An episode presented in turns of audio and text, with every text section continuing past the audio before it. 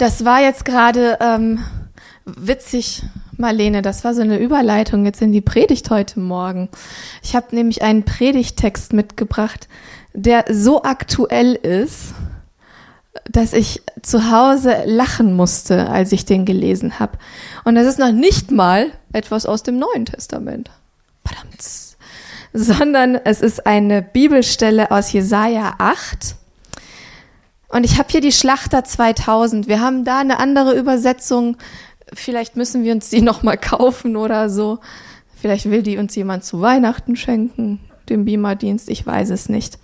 Aber diese Bibelstelle aus Jesaja 8, Vers 12 lautet, Nennt nicht alles Verschwörung, was dieses Volk Verschwörung nennt, und vor dem, was es fürchtet, fürchtet euch nicht und erschreckt nicht davor. Den Herrn der Herrscher, den sollt ihr heiligen, er sei eure Furcht und euer Schrecken. Und ich habe diese Bibelstelle gelesen und habe gedacht, krass, krass, wie aktuell die Bibel an so manchen Stellen ist, oder? Ist das nicht witzig? witzig. Und als ich diese Bibelstelle las und wusste, ich möchte heute Morgen darüber sprechen, habe ich gedacht, hm, wie fange ich das aber an? Wisst ihr, im Moment bin ich damit konfrontiert und das ist natürlich ein Hauptteil äh, meiner Aufgabe als Gemeindeleiterin, mich mit Menschen zu treffen und mich mit Menschen auszutauschen und mir ihre Geschichten anzuhören und mir anzuhören, was sie so beschäftigt. Und im Moment bin ich oft mit Menschen konfrontiert, ähm, bei denen ganz viel Emotionen im Gang sind, äh, wo, wo Angst Thema ist, wo Wut Thema ist, wo Unsicherheit Thema ist. Und ich möchte sagen, All diese Emotionen, die berühren mich. Bitte denkt nicht, wenn ich hier vorne stehe, dass mich das kalt lässt. Es lässt mich nicht kalt. Es lässt mich nicht kalt, wenn mich jemand, wenn, wenn mich jemand damit konfrontiert zu sagen, ich habe Ängste. Das lässt mich nicht kalt. Das andere ist aber, dass ich in letzter Zeit häufig mit Wut bei Menschen konfrontiert bin, weil sie sagen, dass sie enttäuscht von mir sind. Enttäuscht von mir sind, weil sie empfinden, dass ich in Anführungsstrichen die Zeichen der Zeit nicht richtig deute. Oder ähm, weil sie empfinden, dass ich nicht, ähm, nicht klar genug darin bin, zu sagen, äh, wir, wir, wir erfahren hier gerade Verfolgung und weiß der Geier was alles. Also auch da bin ich damit konfrontiert, dass Menschen enttäuscht sind, weil sie andere Hoffnungen in mich gesetzt haben oder andere Erwartungen in mich gesetzt haben. Und auch da merke ich, hey, das muss ich dann aushalten. Das ist dann meine Aufgabe, das auszuhalten. Und gleichzeitig weiß ich, da auch da wiederum stecken ähm, Ängste dahinter. So, auch da möchte ich sagen, das lässt mein Herz nicht kalt. Und es tut mir leid, wenn Menschen da enttäuscht sind. Und so habe ich beschlossen, heute Morgen vielleicht ein bisschen darüber zu sprechen, was diese gesamte Pand Pandemiesituation mit mir macht. Und dafür möchte ich euch ein paar Jahre zurücknehmen, nämlich ins Jahr 2019, das sich anfühlt, als sei es zehn Jahre her. Ist es aber nicht. Im Jahr 2019, um genauer zu sein, in der zweiten Jahreshälfte, hatte ich immer wieder, wenn ich äh, Zeit mit Gott verbracht habe, so ein ominöses Gefühl, so ein komisches Gefühl in der Bauchgegend. Immer wieder, wenn ich dann Bibel gelesen habe, fiel mein Blick ähm, auf Bibelstellen, die von Schrecken sprachen und die von Bedrängnis sprachen, dass ich gedacht habe, oh, was ist das denn? Irgendwie komisch. Und das häufte sich immer mehr. Und ähm, ich glaube, es war so im Oktober, dass ich mich das erste Mal hingesetzt habe und gesagt habe, okay Gott, willst du mir vielleicht was sagen? Könnte ja sein. Und ich hatte den Eindruck, dass Gott sagt, ja, ich möchte dir was sagen. Und ich weiß nicht, also Bruni ist ja schon 100 Jahre hier mit dabei, aber das war die Zeit, in der ich immer wieder vorsichtig in meinen Predigten habe anklingen lassen, dass ich das Gefühl habe, dass Gott gesagt hat, dass herausfordernde Zeiten uns bevorstehen. Und auch damals war das für viele herausfordernd. Die gesagt, das muss, du musst aber ermutigend sein und so weiter. Und, und ich gedacht habe, oh Mann, ja, klar will ich ermutigend sein, aber ich habe das Gefühl, dass Gott was sagt. Und es wurde immer präziser, immer präziser, dass ich gesagt habe, Gott, ich habe das Gefühl, du möchtest sagen, dass da was Herausforderndes kommt. Und ich habe Gott zwei Fragen gestellt. Die erste Frage war, Gott, wann kommt denn das Herausfordernde? Und ich wusste, dass es Frühjahr 2020 sein wird. Deshalb hat die Pandemie mich nicht überrascht. Sauer war ich trotzdem, dazu komme ich gleich. Die zweite Frage war, die ich Gott gestellt habe, war, mh, mm, wie, nicht wie lange wird das dauern, sondern wie, wie nachhaltig wird das sein? Weil ich schon den Eindruck hatte, also mein Eindruck war, dass Gott sagt, es kommt etwas auf uns zu, was die Welt erschüttern wird und was die Christen erschüttern wird. Und meine erste Frage war, wann? Frühjahr 2020. Und meine zweite Frage war, wie nachhaltig wird es sein? Und ich hatte den Eindruck, dass es uns eine ganze Weile beschäftigen wird. Ich hatte den Eindruck, dass es nichts ist, was punktuell stattfindet, sondern dass es etwas ist, was uns eine Weile beschäftigen wird. Und deshalb war das dann eben auch 2020 für mich so, wenn Leute mich gefragt haben. Ich weiß, wir hatten in dieser Zeit unglaublich viele Gebete und so. Und wisst ihr auch, bis heute ist mein Gebet, dass Gott Gnade schenkt und dieser Scheiß endlich aufhört. Sorry, ich find's auch nicht super. Und natürlich glaube ich, dass Gott es aufhören lassen kann. Und dennoch wenn ich den Eindruck habe, dass Gott mir was sagt, möchte ich das doch genauso weitergeben. Und auch da war es dann wieder super irritierend, wenn Menschen gesagt haben, ja, ähm, dann lass uns beten, dass das jetzt aufhört. Und ich gesagt habe, ich habe aber den Eindruck, dass Gott gesagt hat, es wird ein bisschen länger dauern. Dass Leute sagen, wie, hast du keinen Glauben? Ja, doch habe ich Glauben. Und dennoch scheint Gott uns das jetzt zuzumuten. Es ist halt, wie es ist. So.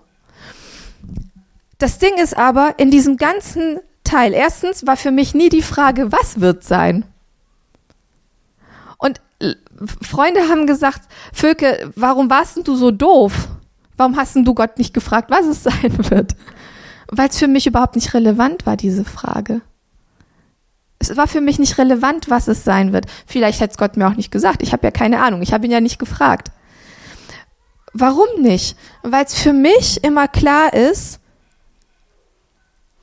ich habe mit Gott für mich festgemacht, egal was mich erwartet im Leben, ich möchte mit dir durch mein Leben gehen. Egal welche Herausforderungen für mich im Leben kommen, ich möchte mit dir durch mein Leben gehen. Es gab kein Problem. Vielleicht ist es Gott, der dir noch was sagt.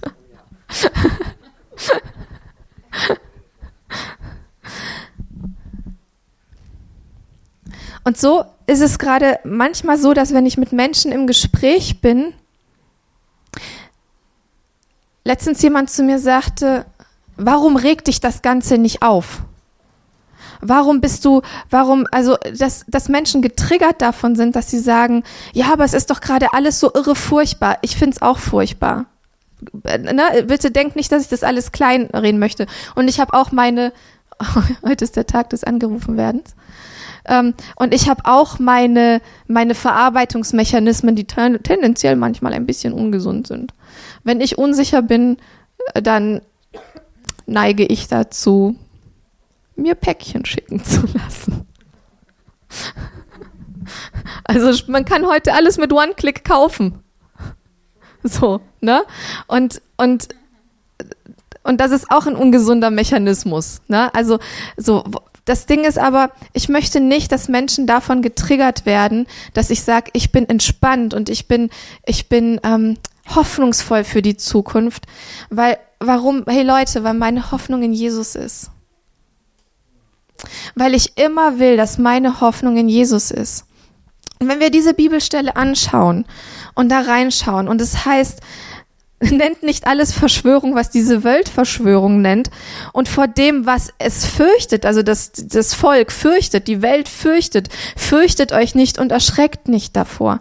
Das eine ist, nicht alles, was nach Verschwörung klingt, muss Verschwörung sein, aber nicht alles, was irgendwie wahr sich anfühlt, weil es irgendwo auf Telegram gestanden hat, muss auch wahr sein. Versteht ihr, was ich damit sagen möchte? Ey, ich glaube, wir brauchen einen nüchternen Geist. Gott schenkt uns das. Und das andere ist nicht vor allem, was vor dem die Welt sich erschreckt, müssen wir uns erschrecken. Warum? Weil Gott mit uns ist. Und mir ist das wichtig, das zu adressieren, weil ich es mir natürlich von Herzen leid tut, wenn Leute sich davon getriggert fühlen, dass ich sag, ich habe aber Hoffnung für die Zukunft. Und ich habe Frieden im Herzen. Und es tut mir weh, wenn mein Frieden jemand anderen triggert. Aber hey, lassen wir uns doch nicht vom Frieden des anderen triggern, sondern sagen wir, wenn du Frieden hast, wie kann ich deinen Frieden haben? Versteht ihr? Und unsere Aufgabe als Christen ist es, Friedensspender zu sein und nicht Unsicherheitsvorantreiber. Ich habe Frieden, weil Gott mir Frieden zugesprochen hat. Jesus sagt im Johannesevangelium, ist es uns überliefert, dass er sagt, meinen Frieden gebe ich euch. Nicht wie die Welt Frieden gibt, sondern wie ich euch Frieden gebe. Das heißt für mich, es ist ein Frieden, den ich mir nicht selbst erarbeiten kann, aber mit dem ich mich erfüllen lassen kann. Und da ist für mich die Frage, womit lasse ich mich füllen? Meine Herausforderung ist es, mich nicht mit Amazon-Päckchen füllen zu lassen, sondern mich von Gottes Geist füllen zu lassen. Und es ist aber auch meine Aufgabe, nicht, mich nicht von Ängsten füllen zu lassen, sondern mich von Gottes Frieden füllen zu lassen. Und da ist für mich die Frage, was darf in meinen Kopf reinkommen? Und im Moment stellen sich so viele Christen die Frage, was darf in meinen Arm reinkommen und was nicht. Die Frage fängt aber viel, viel weiter vorne an. Nämlich die Frage ist, auf wen schaue ich? Und wem folge ich und wem vertraue ich. Und meine Sicherheit, mein Frieden liegt darin, dass ich weiß, dass Gott Bescheid weiß. Wenn er mir 2019 sagt, hör mal zu, Vögel, da kommt was auf euch zu. An dieser Stelle, Disclaimer. Ich glaube nicht, dass Gott die Pandemie geschickt hat. Denn wir Menschen, wir können uns das gut selber basteln. Dafür muss Gott sich nicht verantwortlich fühlen das, ne, wir, wir, wir, wir graben uns schön selbst die Grube, aber Gott weiß, dass wir uns die Grube graben. Wenn er mir das 2019 sagen konnte, da kommt was auf euch zu, was euch erschüttern wird, dann habe ich das Vertrauen, dass er das weiß und dass er mittendrin ist und dass er mir in diesen Situationen begegnen kann. Im Frühjahr 2020 war ich trotzdem sauer auf Gott. Ich habe gedacht, ich könnte mit allem Möglichen klarkommen, aber nicht damit, mit meinen Kindern zehn Wochen in der Wohnung eingesperrt zu sein. Das ist mein persönlicher Horror gewesen. Und darin aber zu erleben, oh, das klingt, als würde ich meine Kinder doof finden, tue ich nicht, aber, aber mit zwei so unterschiedlichen Kindern, das eine so ruhebedürftig und das andere, das sich denkt, was kostet die Welt, lass uns die mal eben neu bauen und zwar sind wir in zwei Stunden fertig. Ähm, das ist, das ist super herausfordernd. Das ist, das, das zehrt an den Nerven. Also deshalb, das war für mich die Herausforderung. Aber dann zu erfahren, dass Gott in dem Ganzen drin ist und dass Gott uns in dem, was für mich mein Horrormoment ist, mir heilende Momente schenkt. Uns Momente schenkt, die schöne Erinnerungen für uns sein werden. Wir haben wunderbare Fotos aus dieser Zeit. Und nicht, weil wir schöne Fotos stellen könnten, ich bin gar nicht so gut im Fotostellen, sondern weil Gott uns Momente geschenkt hat, in denen seine heilige Gegenwart uns geheilt hat. In einer beschissenen Zeit hinein bricht seine Herrlichkeit ein. Und das ist das, worauf ich schauen möchte. Und das ist das, was mir immer Hoffnung gibt. Wisst ihr, ich sitze gestern Abend zu Hause und bin damit konfrontiert, dass ich überlege, wie feiern wir jetzt Weihnachten? Denn wir wollten eigentlich in die Niederlande zu meiner Schwester fahren. Ja, jetzt sind die aber in einem harten Lockdown. Jo, die arme Anik, die muss bald in den Lockdown. Du kannst auch bei uns bleiben. Und ja, das macht mich sauer und ja, das zieht mich runter und ja, das frustriert mich und ja, dieser ganze Driss, der reibt mich auf. Es ist anstrengend. Ja. Aber mein Blick soll auf Jesus gerichtet sein. Ich habe Hoffnung für die Zukunft, weil Jesus die Hoffnung für diese Welt ist. Und weil er Gott hat diese Welt so sehr geliebt, dass er seinen Sohn für sie gegeben hat. Wenn das nicht von Hoffnung spricht für diese Welt, dann weiß ich auch nicht. Und das ist diese Hoffnung, von der ich erfüllt sein möchte. Und dann möchte ich noch darauf eingehen, dass ich, wie gesagt, häufiger damit konfrontiert bin, dass Menschen sagen, ja, aber siehst du die Zeichen der Zeit nicht? Äh, Endzeit ist jetzt und Christus kommt bald. I don't know. Maybe yes, maybe no. Vielleicht, vielleicht auch nicht. Wisst ihr, Paulus hat vor 2000 Jahren nämlich genau das Gleiche gedacht. Und Petrus auch. Die waren sich so sicher, dass sie die Zeichen der Zeit richtig deuten. Die waren sich so sicher, dass sie geschrieben, noch eine kleine Weile und dann kommt er wieder. Und es ist nicht eingetreten. Und es ist nicht meine Aufgabe, Zeichen der Zeit zu deuten, sondern es ist meine Aufgabe, Gottes Kind zu sein. Meine Berufung ist es, Gottes Kind zu sein, sein Erbe zu sein. Meine Berufung ist es, von seiner Herrlichkeit zu reden, von seiner Liebe zu reden, Menschen zu zeigen, dass da jemand ist, der sie liebt, der sie annimmt, der sie herausholen möchte aus Angst und Bedrängnis und Not. Meine Aufgabe ist es, seine Herrlichkeit zu demonstrieren. Daran festzuhalten, dass Christus in mir ist. Die Hoffnung der Herrlichkeit. Daran festzuhalten, dass er mir seine Gegenwart zugesagt hat und dass ich hingehen darf und es Menschen weitergeben darf.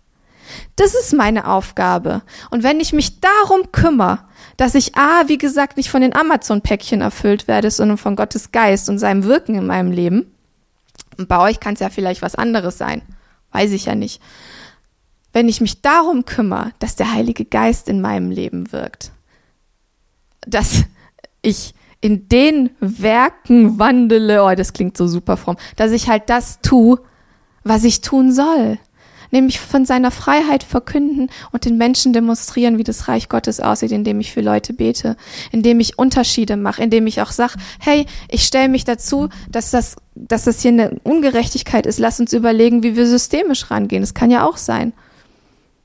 Indem ich das tue, was ein Kind Gottes tut, bin ich schon genug beschäftigt.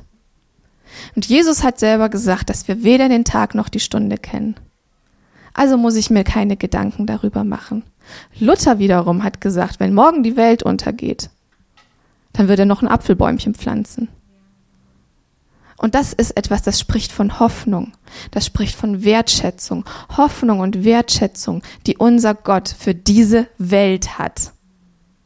Denn so sehr hat er sie geliebt, dass er seinen Sohn gegeben hat. So sehr hat Jesus diese Welt geliebt, dass er sich hingegeben hat. Und wisst ihr, wenn Paulus damals gesagt hat, äh, äh, nur noch eine kleine Weile und Jesus kommt wieder, denn ich, sie sahen ja die Zeichen der Zeit. Die Zeichen der Zeit waren zu jeder Zeit schlimm. Es ist, als würde ich sagen, hey, sorry, dein Leid ist schon okay, das ist schon schlimm, aber meins ist halt schlimmer. Versteht ihr diesen Vergleich? Wir, wir denken heute, es ist alles viel schlimmer als damals, weil das spitzt sich gerade zu. Es ist aber für uns eine Momentaufnahme. Fragen wir doch mal die Hugenotten, wie es denen damals ging. Oder fragen wir die vielen Sklaven, wie es denen damals ging. Für die waren die Zeichen der Zeit auch eindeutig und klar. Was ich damit sagen möchte, ist, mein Fokus ist nicht irgendwelche Zeichen. Mein Fokus ist Jesus. Und seine verbindende Kraft.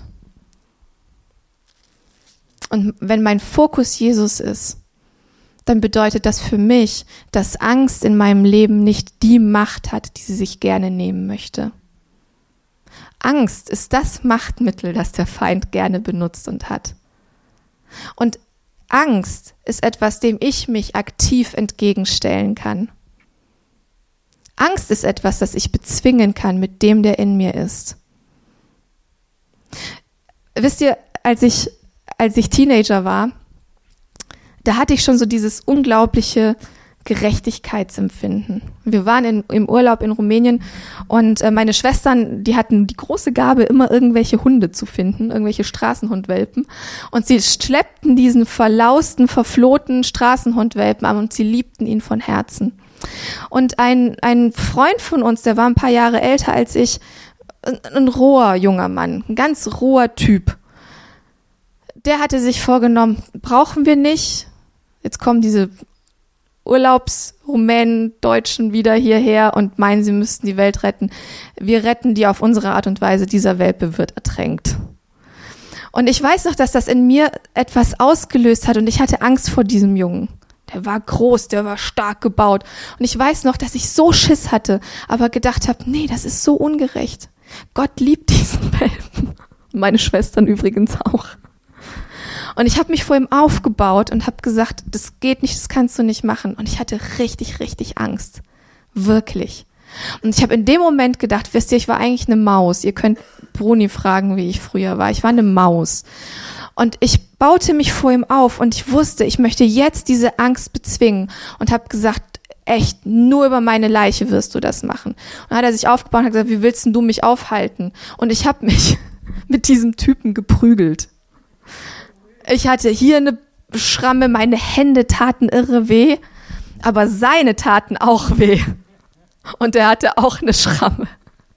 Und wisst ihr, warum ich das erzähle? Manchmal, da erscheint uns etwas so riesig und die Angst in uns scheint uns so groß zu sein. Aber Angst kann bezwungen werden. Noch viel mehr, wenn wir, wenn wir diese Angst mit Gott zusammen angehen und mit dem Heiligen Geist zusammen angehen. Und dann möchte ich jetzt den letzten Gedanken noch loswerden, weil ich immer wieder gefragt werde und aktuell auch. Und ich weiß, ich lehne mich gerade weit aus dem Fenster, aber hey, so what? Ihr könnt mir ja alle auf Instagram schreiben, wie ihr mich da so fandet. Ähm ich wurde gefragt, wie es denn sein kann, warum ich so entspannt bin, was zum Beispiel Impfungen betrifft. Oder auch recht konfrontativ, warum ich mein Kind geimpft habe. Unser Sohn wurde diese Woche geimpft, er ist neuneinhalb. Warum? Weil für mich ganz klar ist, dass nicht das, was in meinen Körper reinkommt, mich verunreinigt. Wenn wir dieses, dieses Thema Fleisch essen und, und dieses und jenes, wenn wir das weiterspinnen, nicht das, was in meinen Körper reinkommt, verunreinigt mich an Substanzen, sondern das, was aus meinem Herzen raussprudelt, hat Potenzial, zerstörerisch zu sein. Und für mich ist es deshalb entspannt. Ich habe Vertrauen darauf, dass Gott uns kluge Köpfe in die Welt gesetzt hat.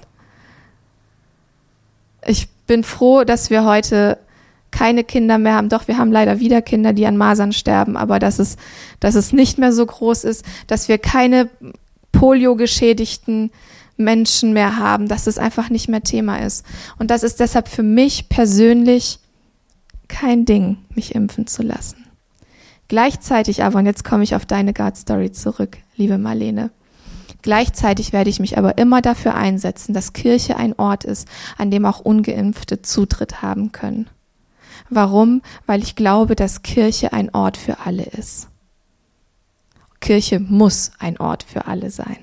Und ich das ist mit einer der Gründe, warum wir immer gesagt haben, wir möchten eine 3G-Veranstaltung aus unseren Gottesdiensten machen, wo andere Gottesdienste aus Sicherheitsgründen auf 2G gegangen sind. Das will ich nicht verurteilen, hört mich da nicht falsch.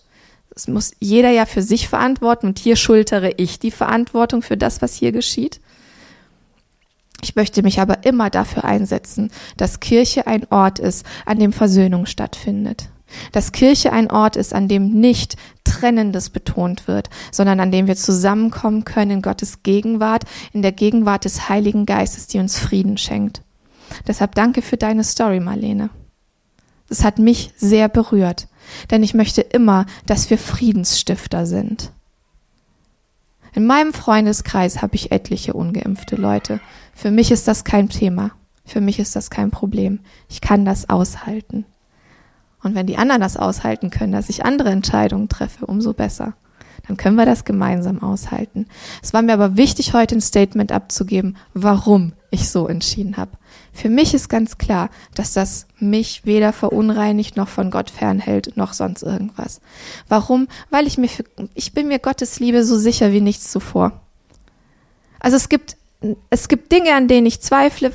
Mehr gucken, wie so unsere Familie sich weiterentwickelt oder wie auch immer ist jetzt, also ne, hört das auch wieder nicht falsch, aber etwas, woran ich nicht zweifle, ist Gottes Liebe zu mir.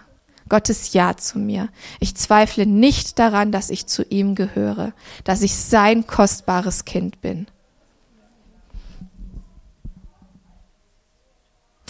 Ich hoffe, dass ihr das jetzt nicht hört mit, mit, mit spaltenden, ähm, also dass ich, ähm, was ich damit sagen möchte, ist, ich möchte nicht, dass ihr das Empfinden habt, dass ich jetzt was Trennendes in den Raum stellen möchte.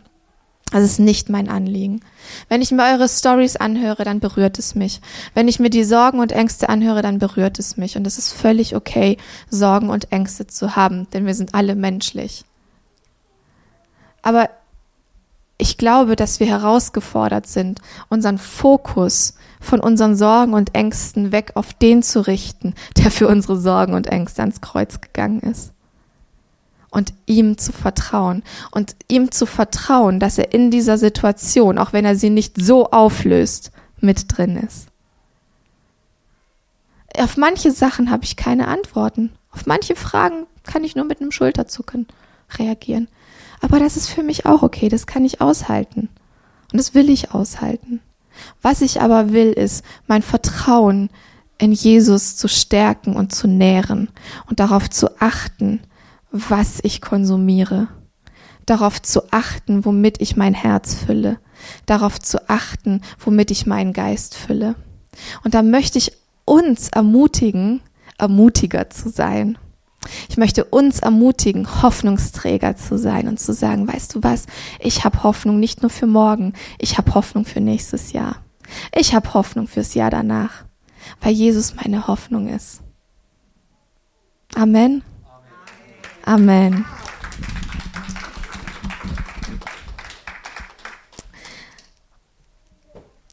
Ich, ich möchte euch einladen, diese Worship-Zeit zu nutzen und vielleicht auch, also es kann ja auch, es, es gibt ja auch andere Dinge, die uns beschäftigen und die uns herausfordern und die uns Sorgen machen.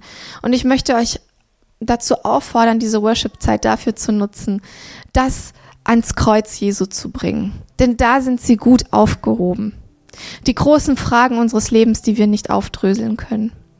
Die Sorgen unseres Lebens, die wir, wo wir das Gefühl haben, wir kriegen sie nicht unter die Füße die Ängste, die uns immer wieder beschäftigen. Und hey, die habe ich auch übrigens. Also bitte hört das hier nie irgendwie mit so einem triumphalistischen Ding, sondern ich habe meine eigenen Päckchen zu tragen und die sind nicht von Amazon. Aber ich möchte euch wirklich dazu einladen, ja in Gottes Gegenwart zu kommen und euch neu erfüllen zu lassen von seinem Frieden, den uns Jesus zugesagt hat. Und Jesus sagt, in der Welt habt ihr Angst, aber seid getrost, ich habe die Welt überwunden. Er ist der Überwinder meiner Ängste. Er ist der Überwinder unserer Sorgen. Und ich danke dir dafür, Jesus, dass wir damit zu dir kommen dürfen. Ich danke dir, dass du immer offene Arme für uns hast, offene Ohren für uns hast, dass dir nichts fremd ist, dass dir nichts zu anstrengend ist, sondern dass du uns so sehr liebst und dass du dir unsere Leiern auch zum 150. Mal anhören möchtest. Ich danke dir für deine bedingungslose Liebe, Vater. Und ich bete, Heiliger Geist, komm jetzt mit neuer Zuversicht, auch fürs nächste Jahr. In eine Welt, die sagt, oh nein, nächstes Jahr, 2022. Nee, es wiederholt sich nicht 2020, sondern du hast was Neues für uns. Du hast neues, frisches Wasser für uns. So bete ich, Heiliger Geist, setz diesen Fluss jetzt frei.